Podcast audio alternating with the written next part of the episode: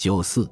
狄多与埃涅阿斯，大约在迦太基被重建的同一时期，意大利诗人维吉尔·马罗开始书写他的著名史诗《埃涅伊德》。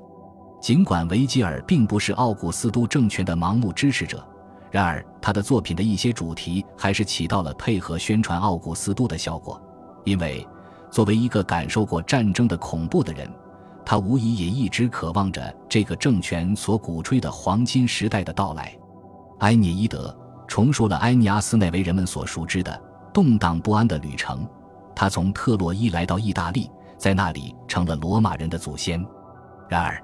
这首诗的开头抒情让读者们意识到，迦太基在维吉尔作品中扮演了一个比这个故事的之前版本要重要的多的角色。这里有一座古城迦太基。他眺望着意大利与遥远的台伯河口，他国库丰盈，对战争有偏执的热爱。他们说这里是朱诺最为钟爱的土地，连萨摩斯也有所不及。他的铠甲在这里，他的双轮战车也在这里。倘若命运允许的话，这里应该成为万国之都。这一想法死后，甚至成了女神的追求与最强烈的热望。尽管布匿战争在埃涅伊德中只占了很小的篇幅。但这首诗自觉地扮演了恩尼乌斯史诗的战争篇的续篇的角色，与早先的奈维乌斯和恩尼乌斯史诗一样，在埃涅伊德中，迦太基与罗马的敌对关系是命中注定的，双方均拥有各自的守护神，迦太基一方为朱诺，而埃涅阿斯之母维纳斯则站在特洛伊一方。然而，埃涅伊德远不仅仅是先前的罗马史诗的摘要汇编那么简单。事实上，这部著作还描述了这场著名仇恨形成之前的一段新奇而吸引人的历史：罗马与迦太基民族各自的缔造者埃尼阿斯和狄多之间的一场注定以悲剧收场的恋情。尽管两人已在奈维乌斯的史诗中有过某种形式的会面，但这段浪漫的情节可以说是一种大胆而振奋人心的创意。在埃涅伊德的第一卷中。当特洛伊流亡者逃离被摧毁的家园时，他们的船遇上了一场由他们的敌人女神朱诺制造的猛烈风暴，幸存者最终被冲到了北非海岸上，在那里，他们得到了另一群来自东方的流亡者迦太基人的救助。维纳斯担心迦太基人会做出什么伤害他儿子的事，遂派丘比特到狄多那里。使这位先前在丈夫被谋杀后将所有求婚者拒之门外的女王与埃尼阿斯热烈地坠入爱河之中。在这之后，朱诺发现这是一个阻止埃尼阿斯和特洛伊人完成他们在意大利的命运的机会，便向维纳斯提出建议，应该为这位王子和迦太基女王安排某种形式的婚礼。我并不是没有注意到，你害怕我的城市。你一直用疑惧的目光打量着高大的迦太基城的宏伟民居，但这样做会有什么结果呢？所有这些冲突的意义何在？我们为什么不致力于建立一个永远和平的局面，安排一场联姻呢？维纳斯同意了这一提议，因为他想暂时确保自己儿子的安全。尽管他已从朱庇特的预言那里得知，埃尼阿斯终将来到意大利，创造罗马民族，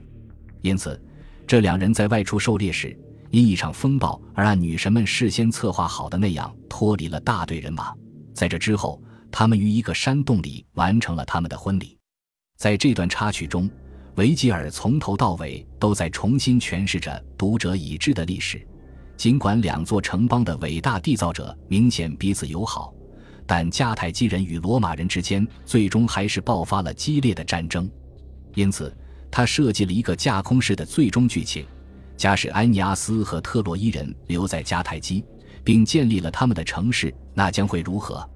事实上，维吉尔甚至向读者们展示了一个非同寻常的画面：罗马民族的缔造者穿上了泰尔式的镶有金色滚边的紫色外衣，指挥着这座将会成为罗马最可怕的敌人的城市的建设工作。这首诗甚至认真考虑了因这群罗马的捍卫者对在北非的生活感到心满意足，而导致建立罗马这一事业彻底化为泡影的可能性。他将要统治意大利，一片扩张为一个帝国的土地。他迫切需要一场战争来将透克洛斯一族的高贵血统延续下去。并将整个世界置于律法的约束之下。如果这些光荣的事业无法让他有所作为，如果他不愿为了自己的名誉而竭尽全力，那他难道舍不得留给阿斯卡尼俄斯一座堡垒般的罗马城吗？他在想什么？待在一个敌对民族的土地上不走，忘却了奥索尼亚和拉维尼亚的田园，他究竟在希冀些什么？然而，读者知道，埃尼阿斯在迦太基是待不久的。除了意识到罗马与这座城市之间存在着敌意外，埃尼阿斯的命数已是上天注定。因此，对他来说，走上与天命相违的道路，不但是行不通的，更是对责任感众所周知的罗马民族特有的行事准则的背叛。最终，朱庇特派神使莫丘利前去说服埃尼阿斯离开迦太基。意识到自己不可能逃避宿命的安排，以及对天神和祖国应负的责任之后，埃尼阿斯命令自己的同伴们起航前往意大利。然而，随着埃阿涅斯的悄然离去，维吉尔以鲜明的笔调让读者领略了被遗弃的女王那绝望的抱怨与轻蔑。在本卷的高潮部分，当迪多准备秘密自尽的时候，这位极度悲伤的女王发出了令人毛骨悚然的诅咒。他预言迦太基人的报复终将到来。从今以后，泰尔人，你们要这样做：要心怀仇恨，去折磨他的每一个族人和同胞，将这种行为作为祭礼献给我的骨灰，让我们两个民族间再无任何友爱，也永不结盟。不知名的复仇者，从我的尘埃中站起来吧，用火与剑去蹂躏这些特洛伊移民，在现在或者未来时机成熟的时候，我祈求上苍。让我们各自所在的海岸相互为敌，海浪迎头相撞，兵刃彼此交击，战火将波及他们和他们的子孙，一代代蔓延下去。在被抛弃的女王最后发出的凄婉哀绝的悲痛声中，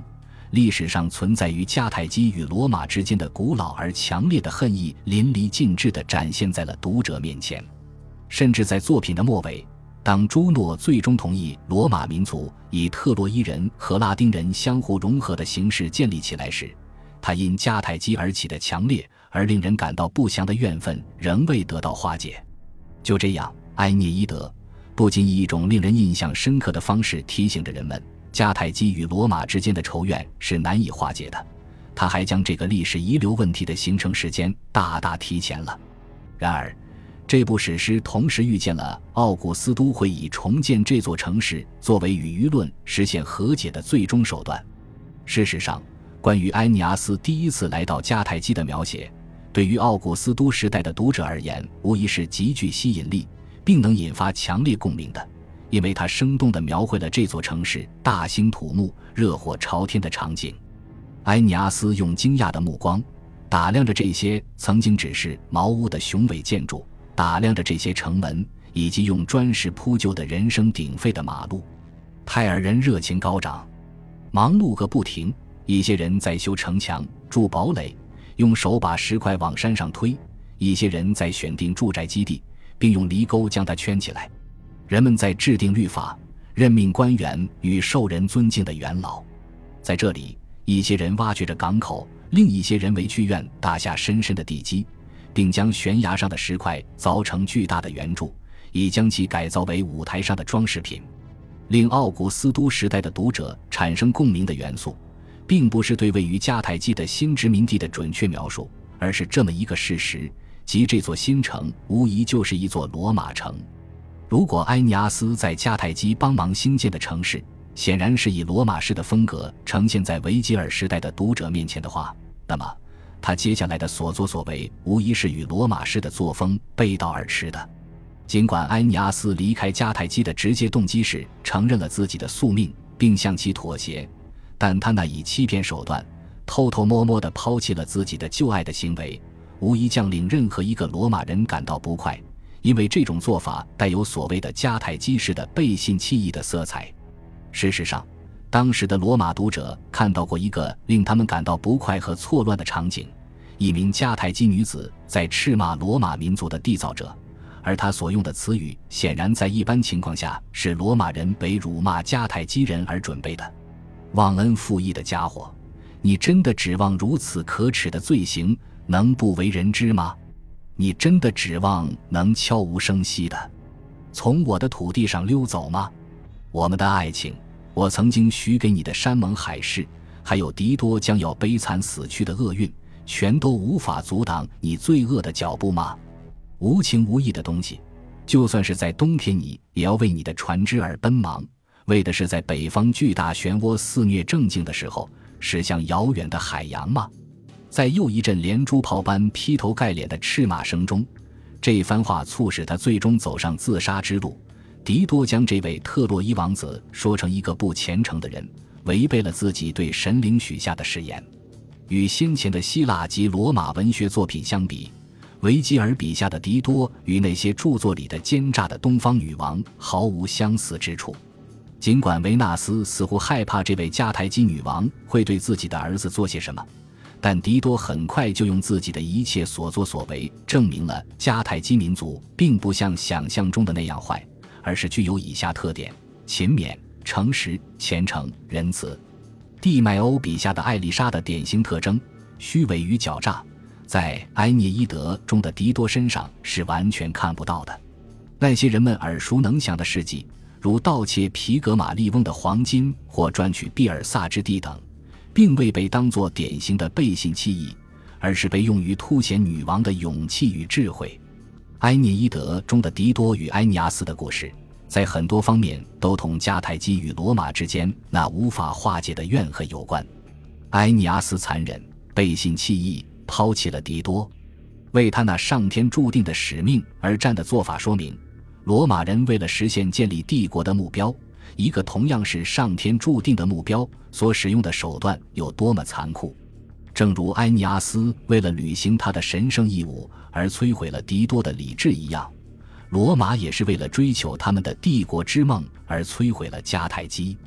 正如身为明事理之人的埃尼阿斯为自己对迦太基女王所做的事感到悔恨一样，埃涅伊德以为迦太基不可避免的，但令人觉得惋惜。被夷为平地而感到哀痛，他预言在奥古斯都时代，迦太基将作为罗马帝国的城市重现人间。通过对几百年来关于迦太基人的刻板印象的颠覆，维吉尔不仅表达了这类刻板印象在奥古斯都治下的新世界已是不合时宜的观点，还提出了这样的看法：即迦太基人或许会成为优秀的罗马人。因此。即使在两国之间未来的仇恨已经产生的部分，读者也会得到一个清晰的印象：罗马与迦太基将来是会握手言和的，如同奥古斯都的新城一样。埃涅伊德成了一座石碑，纪念着这座城市作为和平象征的重生，同时，他也提醒着人们不要忘却那场导致他陷入毁灭的纷争。本集播放完毕，感谢您的收听。喜欢请订阅加关注，主页有更多精彩内容。